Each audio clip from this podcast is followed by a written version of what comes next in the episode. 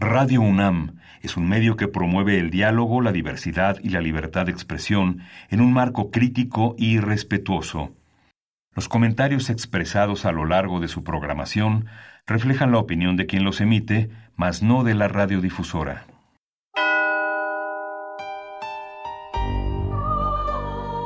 Abrazados por la luna para morar en la oscuridad y explorar los misterios al interior de cada uno de nosotros.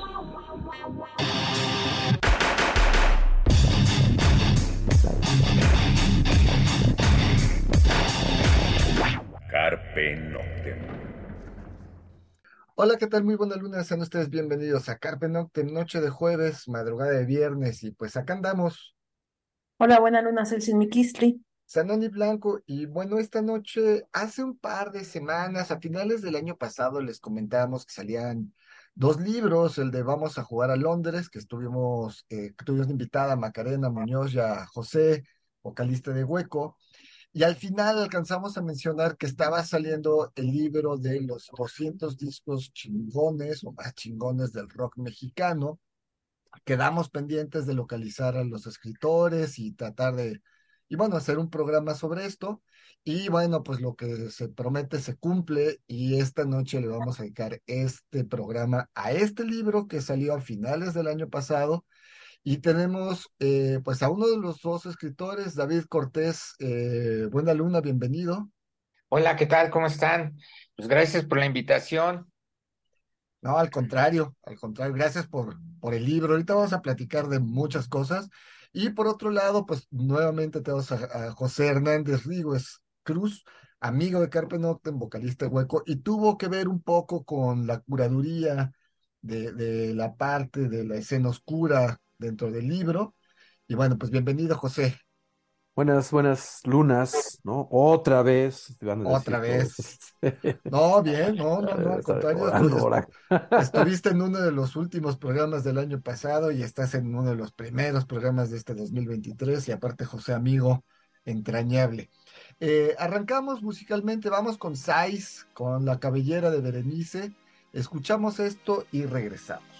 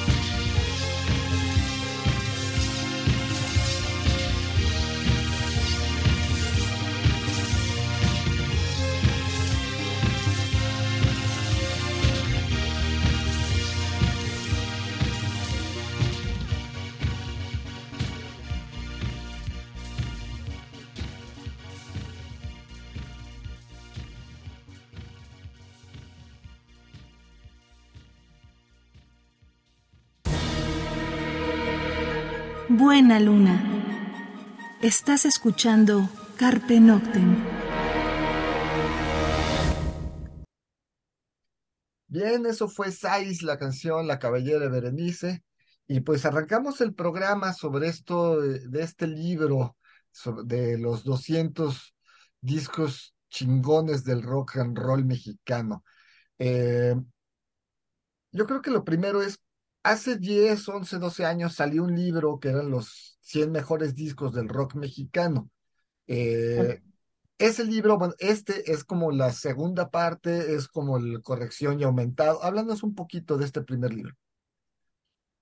Bueno, sí, ese eh, se editó hace 10 años, fue el 100 discos esenciales del rock mexicano y decía como subtítulo antes de que nos olviden. Eh, y este efectivamente pues es una edición corregida y aumentada.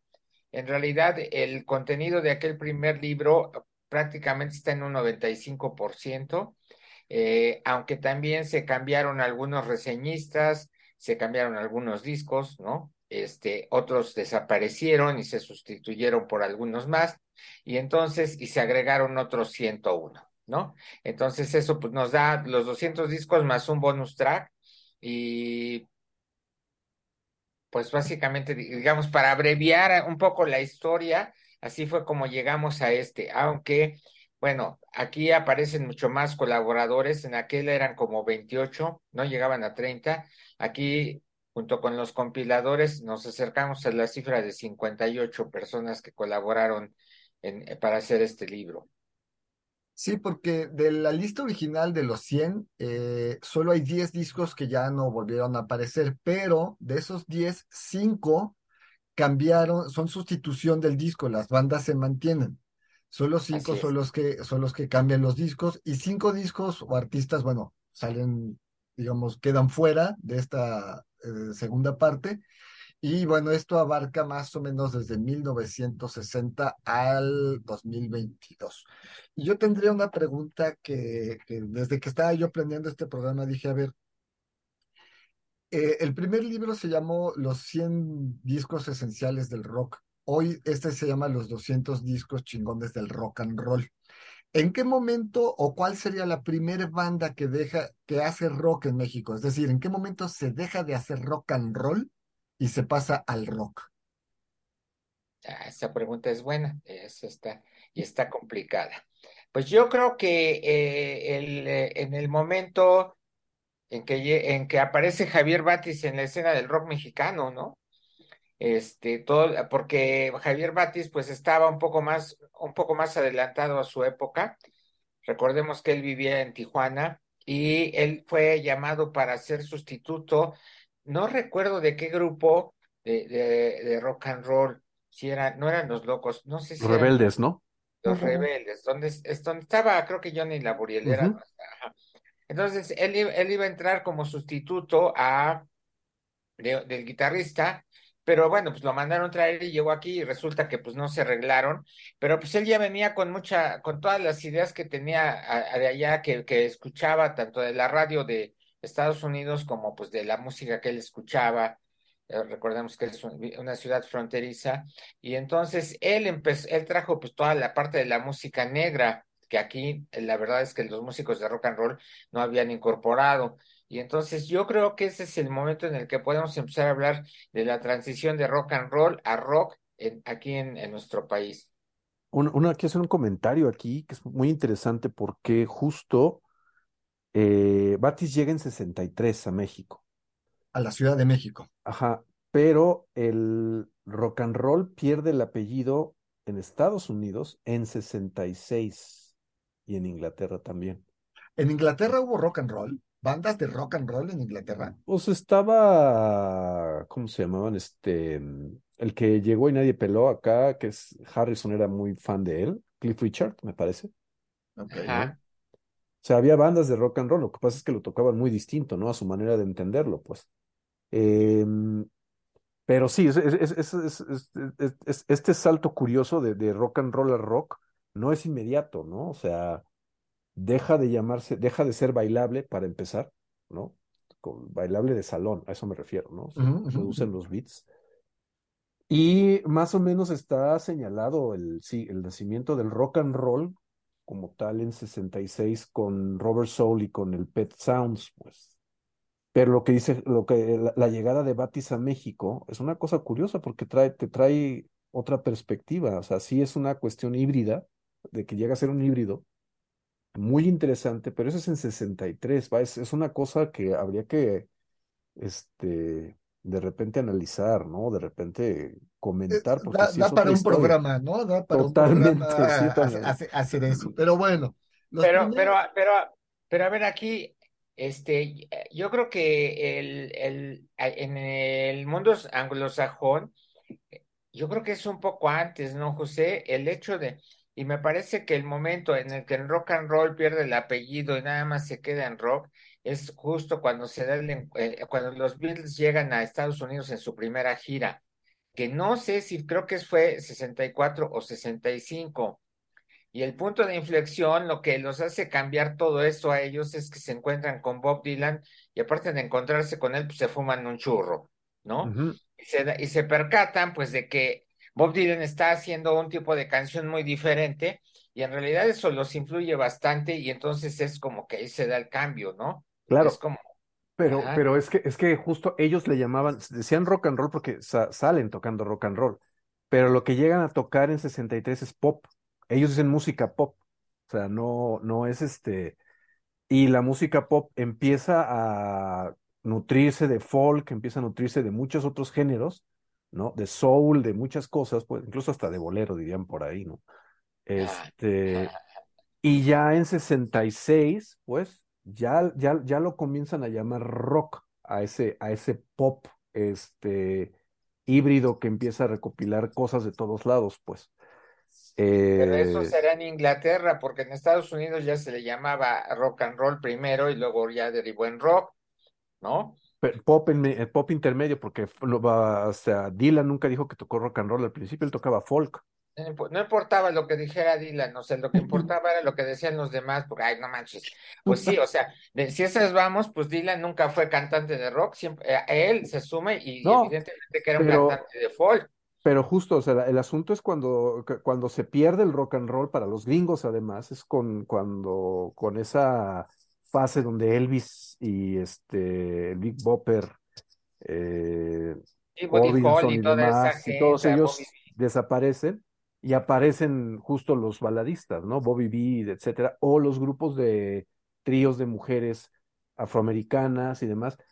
Eh, a eso no le llaman rock and roll ellos, le llaman punk o soul o cualquier o rhythm and blues o le llaman otras cosas. En fin, nos, ya nos desviamos por, completo. Eh, digamos que eh, es una época, finales de los 60, inicios de los 70, en donde se empiezan a generar todo este tipo de fusiones y van a derivar hacia el rock, ¿no? En general con todas estas fusiones. Sí, porque en México, ya regresando acá a México, las bandas de rock and roll como los Locos de Ritmo, los Teen Tops, la Tropa Loca, todas estas bandas hacen traducciones de las canciones norteamericanas, las tratan al español, las pasan al español, y bueno, ese va a dar el inicio pero bueno, va a aparecer después los Dux Dux, ya va a aparecer Tinta Blanca, y va a aparecer la Revolución de... Y ellos ya tocan rock, por eso yo decía, bueno, a ver, ¿en qué momento podemos decir que se dio ese salto del rock and roll mexicano al rock?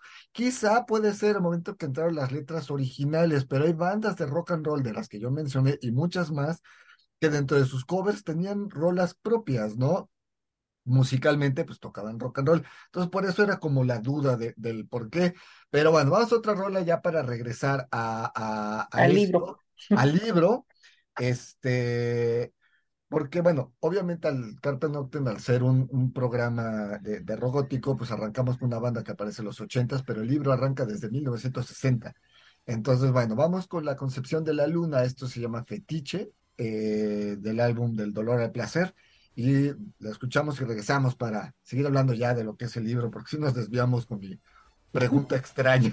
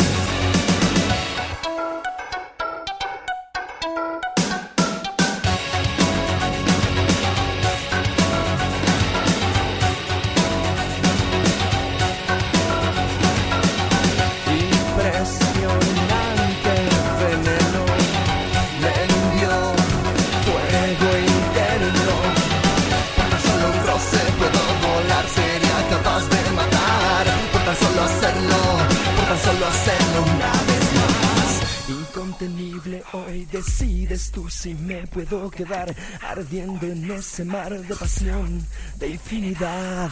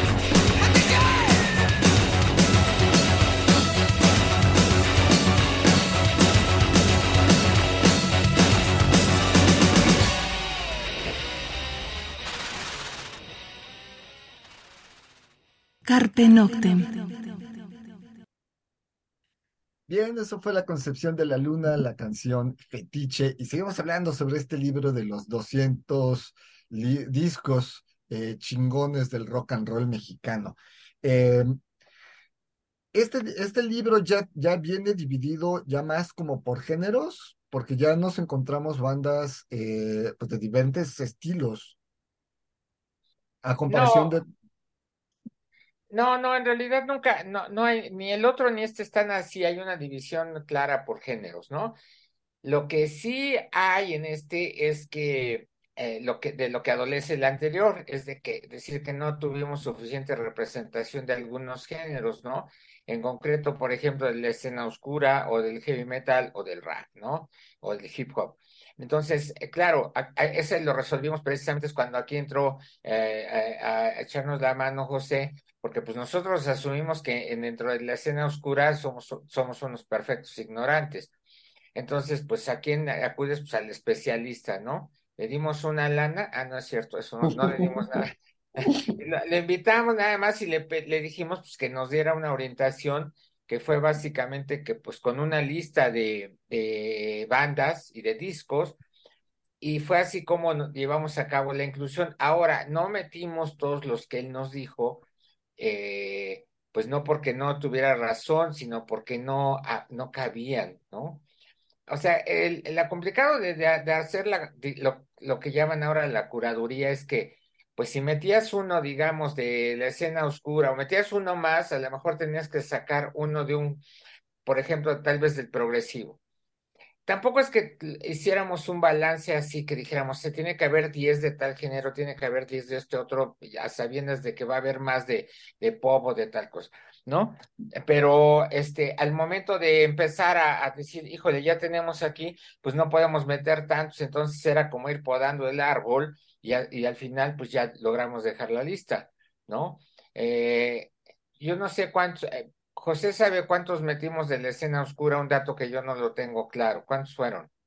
Pues bueno, entraron, este, fueron ocho, me parece, de la, de la lista, pero ya había otros en el libro anterior y este, o algunos otros que justo como conforme han ido pasando estos 10 años, que tiene que ver con mucho también con, supongo, David, con, la, con, con quitar y meter grupos, quitar y meter discos, pues, este, ya ahorita estamos hablando de Size como eh, base, aunque no era un grupo oscuro, pues, es este, ahora ya se le considera como una base, sobre todo por, por, por esta, este proceso que está ocurriendo con los grupos nuevos de que eh, de post-punk, que dicen que es, es una este, influencia fuerte en lo que ellos están haciendo, ¿no? Bueno, de este, de este, de este revival. Eh, ¿Cómo le dicen? De, este ese revival al que te vamos a culpar a ti después de que apareció, vamos a jugar a Londres. Hipster Wave. No, no, no, güey. Lo que pasa es que el problema es que la gente empieza a leer equivocadamente. Y tú jamás, y, lo que tú dices es así, bueno, hay grupos y, y, que no eran de la escena, no eran de la escena oscura, ah, pero estos los van a jalar, vas a ver. O sea, ya al, rato los vuelven, los van a adoptar para la escena oscura, como los prototipos de la escena oscura. No, bueno, aparte, por ejemplo, San Pascualito Rey, banda Dark Bandit no es, sin embargo, hay, un gran sector del público de la escena oscura de la Ciudad de México y bueno, del país que, que es fan de San Pascualito Rey. Entonces, o la Castañeda, por ejemplo, era un poco más oscuro que Santa Sabina, pero tampoco así el gótico puro, pues eh, más bien de los 80 se va con Sai, se va con Maldoror, se va, aunque Maldoror es 90, pero se va con Sai, se va con... Y la casta tiene sus facetas, ¿no? Pero bueno, eh, hay viene otra pregunta complicada. El libro marca 200, 200 discos. ¿cuántos discos de rock mexicano tienen ustedes enlistados? ¿En total? Ajá. De los que ustedes, digamos, en los que se basaron, desde 1960 hasta el 22, ¿cuántos discos? Uy, no, pues no sé, o sea, yo creo que, yo creo que en, esa lista ronda va, se va arriba de los mil, ¿no? O sea, en realidad, pues la discografía del rock mexicano es súper amplia. Súper Sí, porque amplia. además están metiendo varios géneros, ¿no? O sea, dentro del rock varios géneros. exacto, exacto. Entonces hay varias vertientes y este, y pensar pues en, en, en la pura idea de, globalizadora o totalizadora más bien, de tener todo, pues es bien difícil, ¿no? Tan solo, eh, por ejemplo, en la parte del heavy metal, yo creo que, que, que es más abundante la producción discográfica que la de la escena oscura pero ambas son súper igual de desconocidas, ¿no? Este, o, o, son, o forman nichos muy, muy, muy, muy subterráneos, este, sobre todo el metal en algunas de sus facetas, que pues es difícil saber cuánto, cuánta producción de discos hay, ¿no? Yo, digamos, te podría decir que en lo que a mí compete, que de repente me, me especializo más en, en, cosas de progresivo, fusión, electrónicas, experimental, o sea, yo, yo cuento a cerca de los mil discos, ¿no? Fácil, fácil. Ok, y en cuanto a décadas, porque el libro marca de los 60 hay cinco discos, de los 70 hay 10, pero en los 80 hay 36 discos. Bueno, pues yo creo que ese es un reflejo claro del cambio que se empieza a dar eh, en, México en la industria, ¿no? Y, en la escena digamos, si hay pocos en los 70, pues es porque la, la producción discográfica fue muy poca. ¿no? En los 60, en, en, los 60 nosotros no quisimos meternos mucho en, la, en, el asunto del rock and roll porque creo que una de las cosas que, que tiene esa, ese momento es que la producción de composiciones propias es muy pobre, ¿no? Dígase lo que se diga. Entonces, pues eh, como tú lo bien mencionaste al principio, se trata más de covers, de hacer las versiones. Sí, siempre se ha hablado mucho de que las versiones que se han hecho de rock, en, de rock and roll a versiones nacionales son muy afortunadas por el manejo lírico. Pero bueno, pues esa es una, una cuestión de fortuna, pero no incidió grandemente en el desarrollo de, de, de los, este, posterior de la música. Y luego, pues cuando ya llegan los 60, pues la verdad es que eh, hay, hay producciones, pero creo que sí metimos algunas de las más importantes. lo mismo en los 70. Y ya cuando llegamos a los 80, pues empiezan a florecer. Hay más, no que haya más bandas, sino que ya pueden empezar a grabar más, ¿no? Y entonces se da, es, mucho más abundante la producción discográfica. Por eso se nota pues el, la variación de, de, número. Ok. Eh, vamos a otra rola, vamos a escuchar eh, a la función de Repulsa. Esta es una banda de Tamaulipas este, escogimos la canción que se llama La Pacificción y bueno, la escuchamos y regresamos.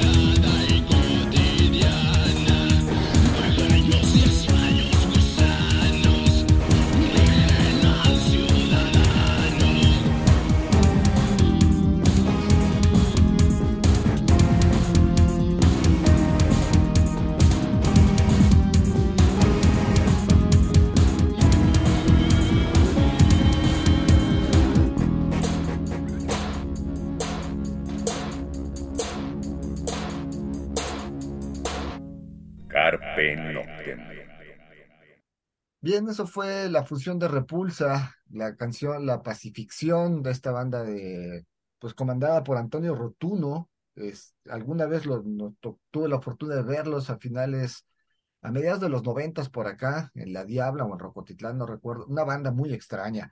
Eh, y esto me lleva a la pregunta, provincia, ¿cómo, cómo, está, cómo estamos de provincia en el libro, en las bandas del interior de la República?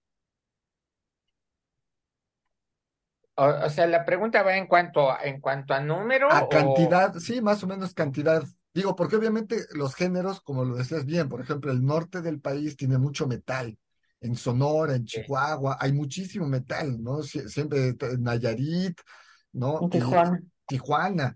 Pero, por ejemplo, pues de repente la parte electrónica, justamente todo, eh, con Fusible, con Boston, toda esta parte de Baja California, Ozonios, que era una banda más tirándole al jazz rock progresivo, tremenda banda, pues ellos eran como de Ensenada. Entonces, pero si nos vamos al sur de la, del país, donde tienes en Mérida, Chiapas, Oaxaca, pues Cuero y Metal era una mega banda de, de, entonces no podías creer que vinieran de Oaxaca cuando los oías, ¿no? Entonces, esa parte de provincia, ¿cómo está manejada? Bueno, en cuanto a cantidad en el libro, ¿cómo se, se hace la curaduría de, de la, de la, del interior de la República? Bueno, la verdad es que el, eh, nunca, nunca tomamos en cuenta como un, un eje la cantidad, ¿no? O sea, no fue que dijéramos, de provincia tiene que haber tantos, de tal género debe de haber tantos. No, no, no fue así, sino fue en un panorama más bien de ir viendo la incidencia que tenían los discos. Y si este era de Tijuana, bienvenido. Pero si era de Puebla, pues bienvenido. Y si resultaba que era de Tamaulipas, como en el caso de la función de repulsa, pues venga. Si era de Monterrey, Digo, yo creo que lo que queda claro eh, cuando se vea la cantidad de grupos eh,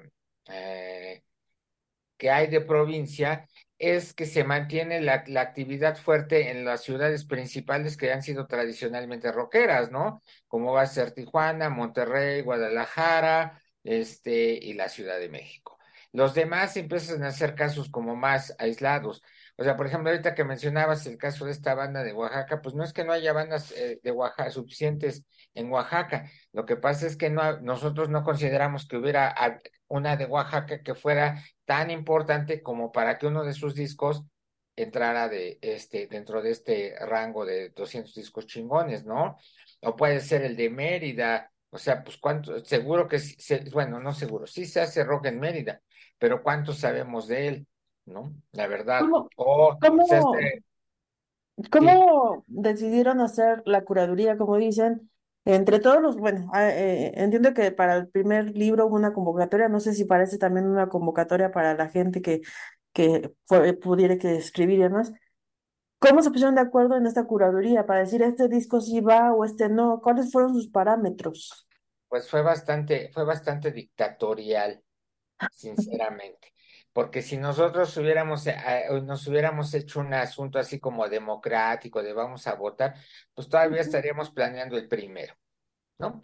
Entonces, en realidad el primero y el segundo surgieron así a partir de, sobre todo el primero fue de una lista que Alejandro y yo perfilamos, nos pusimos de acuerdo, Después les dijimos, buscamos a los colaboradores, igual que en el primer, que en el segundo, en el primero fue la idea de que estuvieran muy apegados a, pues, a lo que ellos les gustaba o al género que practican. Y entonces les decíamos, oye, los invitamos. Y ya, pues si ellos decidían, pues estaba bien, pero a ninguno de los colaboradores sabía, tenía la lista de los 200, por ejemplo, en este caso. O sea, José luego andaba dando lata, ya dime que va a estar tal, no, no va a estar, no estás fregando, ya lo vas a ver pronto. Él o sea, fue sorpresa también para ellos. Sí, total, o sea, total. No, no, eh, haz de cuenta que todos sabían, ah, pues va a salir el, el de, bueno, y ni siquiera estaban seguros porque primero tenían que entregar, si no entregaban, pues también los íbamos a dejar fuera, ¿no? Pero digamos que José pues decía, ahí está la lista, él manda la lista, pero él no sabía, no sabía cuáles finalmente iban a ser los que se iban a incluir. O sea, en ese sentido, cuando vio el libro, dijo, chay, como decía, ¿por qué no está tal? Pues ese no, no me lo mandaste, no, no lo sugeriste. No, sí, bueno, entonces ya no fue por otras cosas, ¿no? Esa fue la, la manera de, de, hacerlo, de fue así, perfectamente dictatorial, ¿no? Vamos a otra rola, vamos a escuchar a Maldoror, esto se llama Dolor Arcano, eh, de su único álbum, primer canto, lo escuchamos, regresamos.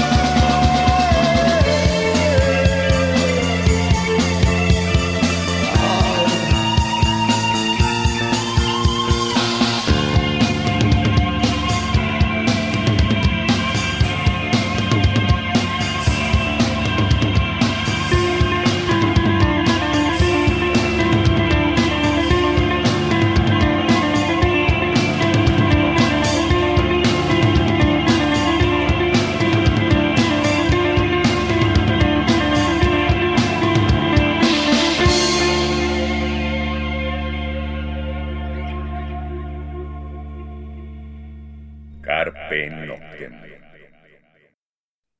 Ok, eso fue Maldoror a cargo, la canción Dolor Arcano. Y bueno, ya, ¿dónde conseguimos este libro? ¿Cómo está la distribución? ¿Quién lo edita? ¿Cómo está el asunto? Bueno, la, la edición es independiente en el sentido de que eh, tan- los compiladores somos los que nos hicimos cargo de él, ¿no? Entonces, el sello que trae es uno que se dice el otro rock, lo pueden encontrar en el sótano, en el péndulo, en el Tianguis del Chopo, lo pueden encontrar también en la tienda electrónica de Marvin, allí.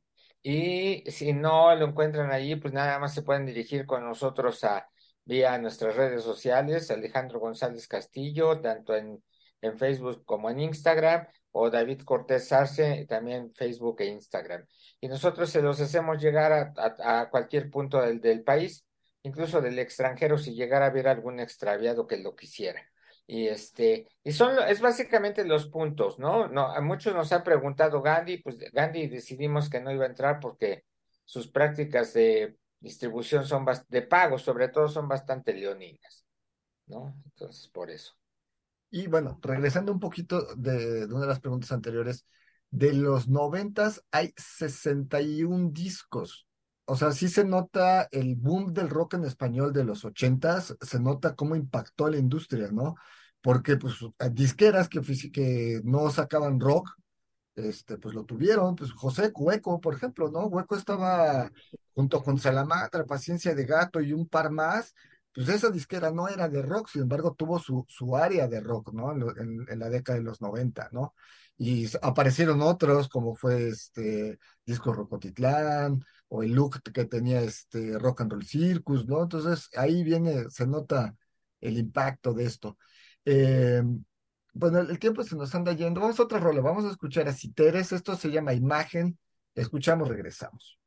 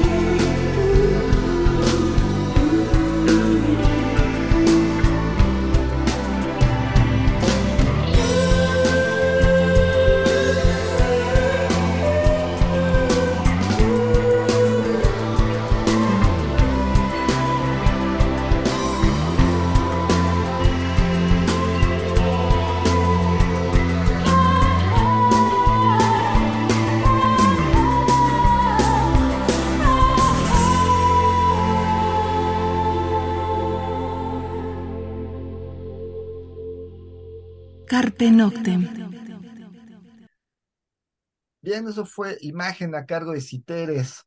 Y seguimos charlando, aunque el tiempo ya se nos anda yendo sobre este libro. Em, ¿Qué les deja cuando ya lo ven editado? ¿Qué, qué les deja este libro de, de, de, satisfacciones, de, menciones? Con 200, 201 discos ahí mencionados. Sí. Bueno, mira, la verdad es que eh, te mentiría si te dijera que no estamos contentos. A mí me parece que, que el libro es, es, es, bastante bueno en cuanto a diseño y presentación, impresión, o sea que está muy cuidado. O sea, me parece que, que puede, incluso podemos decir que está marcando un estándar en cuanto a la forma de, de, de hacer los libros. Y pues eh, creo a mí me llama mucho la atención cómo este está despertando más eh, expectativas que el primero. Lo que me sorprende, porque pues si ya sabían que existía uno, o más bien me estoy dando cuenta que no sabían que existía ese primero, y entonces este segundo les está resultando así como muy revelador, y pues qué bueno, ¿no? Eh, eso me da gusto. También, pues el día de la presentación había gente que decía, pues ¿cuándo hacen los 300 o los 400 discos? Pues no, o sea, si no son enchiladas. Se tardaron 10 años. Pues sí, la verdad nos tardamos 10 años y esos 10 años nosotros habíamos dicho, pues que que la gente, que otros lo hicieran, ¿no? Porque lo primero que te dicen es, ay, falta este, o un libro que no tiene tal disco, no vale la pena, o es que dos personas no pueden coordinar a un equipo tan grande y, y, nada más escogieron a sus cuates. Y este, pero se les olvidan, bueno, pues yo tengo muchos cuates, yo qué culpa tengo, tengo años escribiendo, ¿no? Entonces, ¿y a quiénes llamas cuando quieres hacer un proyecto? O sea, pues si vas a armar una banda, ya llamas a, la gente en la que confías, ¿no? Ya no vas buscando a, ver a quién, ¿no? Este, entonces, pues en este caso era lo mismo. Ahora, rápido, cuando hablamos de, por ejemplo, vamos a poner eh, un nombre, eh, los, tengo aquí la lista, Surdoc, viene el libro Maquillaje del 2001. Se habla del disco, se habla de la banda, ¿qué más información hay de cada, eh, de cada disco? Pues se buscó que también hubiera mucho con, información del contexto del productor, ¿no? Sobre todo que lo situara en el momento histórico, porque finalmente eso es lo que, lo que le da más valor al disco. O sea, lo dices, bueno, este surge así, y pues entonces e, es una respuesta a tal cosa, y entonces logra, digamos, eh, plasmarlo de manera también que se vuelve en, un clásico, ¿no? Aquellos discos que sacamos fue porque nosotros ya después de 10 años sentíamos que no habían eh, soportado la prueba del, tiempo, ¿no? O sea, como que ya dices, no, esto ya está súper, súper datado. Lo que no tiene que ver una cosa con, la, con, con, cuestiones de la grabación o de la producción, porque alguien puede decir, e, ese disco de Flor de Metal, por ejemplo, suena muy, suena ya viejo pues sonará viejo, pero el disco sigue siendo revolucionario si lo pones en el momento en que apareció. O sea, una banda exclusivamente femenina que edita un disco de manera independiente, con una lírica donde ya se habla o se prefigura el empoderamiento del cual gozan actualmente las chicas, pues claro que eso sigue siendo vigente, ¿no? O digamos, no vas a decir que el primer disco de Molotov, a pesar de todos los clásicos que tiene, pues ya pasó de moda, pues no o, el, Aragán con valedores juveniles, ¿no? Claro. O sea, es, o sea, hay cosas que son así como irrefutables, lo, está allí, no hay discusión. Hay otros que sí, podrán decir es que por qué está este y no está el otro. Y nosotros estamos conscientes, ¿no? O sea, desgraciadamente siempre que terminamos, bueno, ahora que lo terminamos, eh, eh, las preguntas, ¿por qué no está tal? Por ejemplo, uno que por qué no está, y me vuelvo a preguntar, porque cuando acabamos el de los 100, nos preguntamos por qué no está, y acabamos el de 200 y no lo incluimos, fue el de Mistus, ¿no? Este, y ese fue así como, oh, ¿por qué no lo incluimos? Bueno, pues una porque se te pudo haber pasado, una porque ya no cabía, una porque eran muchos, o básicamente creo que fue porque de repente se te borra de la memoria, ¿no? O sea, no tenemos la lista completa de toda la, volvemos a lo mismo, de toda la producción discográfica, y pues vas barajando lo que tienes y lo que te acuerdas y lo que recuerdas.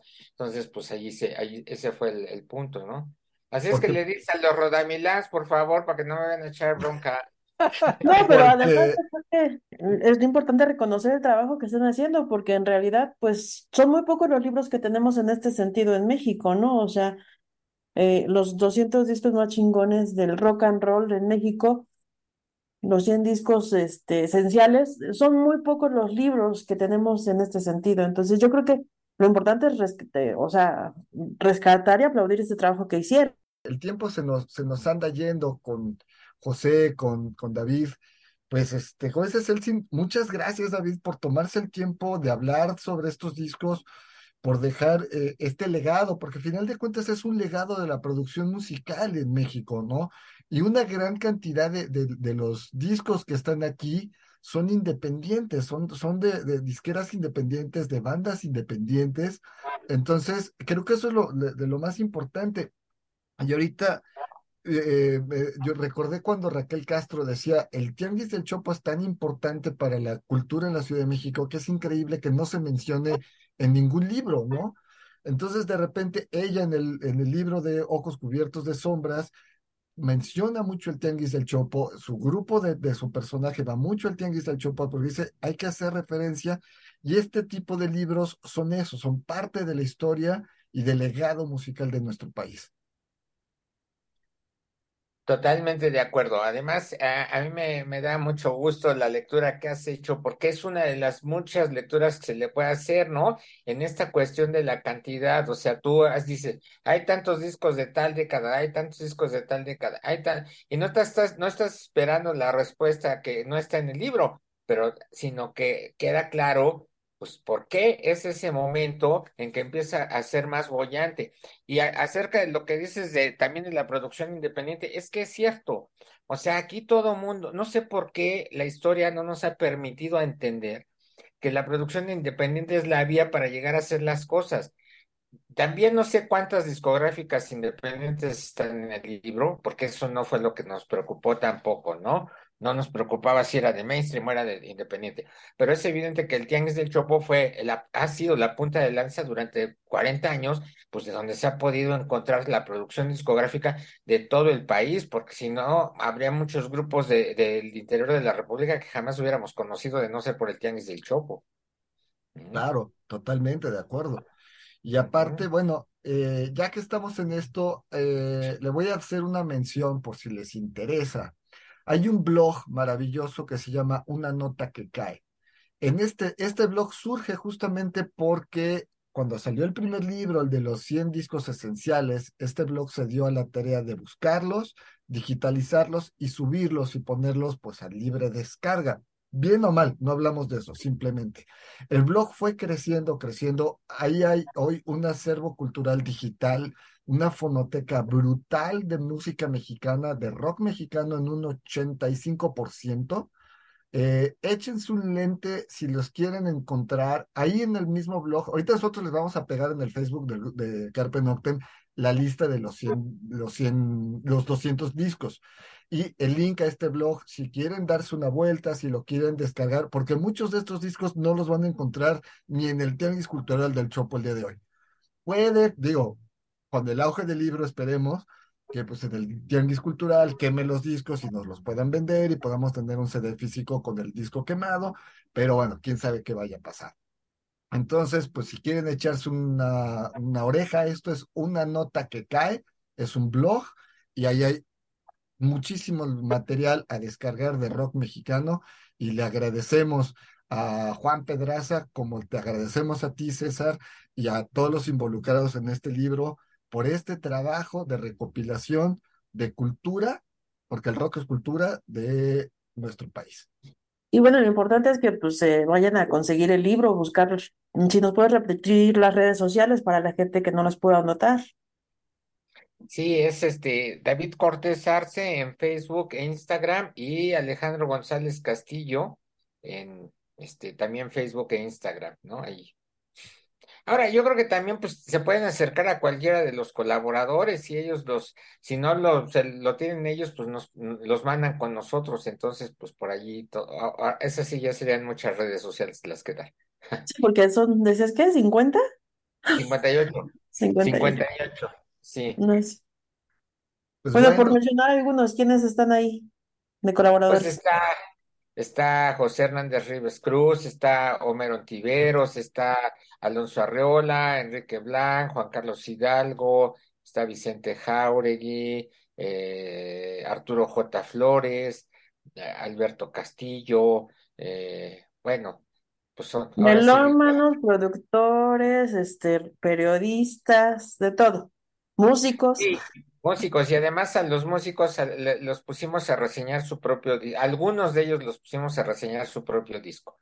Fue como el caso de José con Hueco, fue el caso de Homero Antiveros con el, inspector, el caso del Warpit, entonces fue este, la misma, que creo que fue Ali. Ali Gardoki. Ali Gardoki también, ¿no? Entonces ahí está, eso fue una, una pequeña licencia que nos tomamos.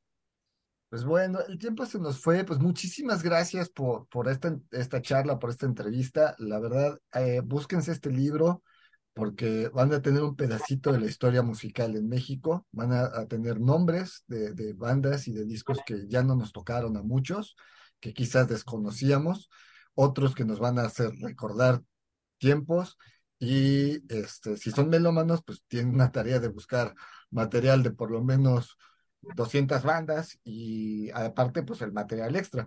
Llamó la atención que de San Pascualito Rey hay dos discos, el Sufro, Sufro, Sufro que está cumpliendo 20 años y el Animanesia que salió en el 19 y hay otra banda que tiene dos discos también en este libro, pero bueno, eh, son excelentes discos, no, no, no estamos diciendo por qué, debe, por qué no está el de Mistus y por qué San Pascualito Rey tiene dos, no, no es eso, simplemente son buenos discos y bueno, son del caso de San Pascualito, pues una banda vigente que acaba de tocar en el Alicia el fin de semana pasado, justamente por los 20 años del Sufro, Sufro, Sufro, y arranca este año pues la, la gira de este, de este disco de 20 años, ¿no? Y Aragán también está cumpliendo no sé cuántos años el Valedores Juveniles y acaba de tener su Sinfónico Eléctrico en el Auditorio Nacional. Entonces hay muchas de estas bandas que, que siguen vivas, otras que como Textex o Charlie Montana, que los llevamos en el corazón, en paz descansen, Luis Guereña de Tijuana, no.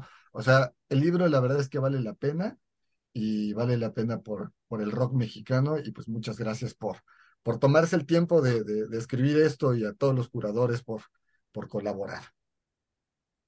No, pues muchas gracias a ustedes y por la invitación y, pues sí, y por el por echarnos porras. Pues ya nos vamos, por acá anduvimos. Buenas noches, mi Kisly. Sanoni Blanco, José, muchas gracias. Muchas gracias, Sanoni Selsing, por invitarme otra vez. Gracias, David, por la invitación también y por el libro, ¿no? Gran libro. Este, cómprenlo, cómprenlo, cómprenlo. Totalmente, cómprenlo. Además, es independiente, entonces no esperen a que se los regalen o compren dos, el suyo, y regálenle uno a alguien más. Pues nos dejamos, nos escuchamos la próxima semana. Mientras tanto, cuídense donde quiera que estén. Carpe Noctem.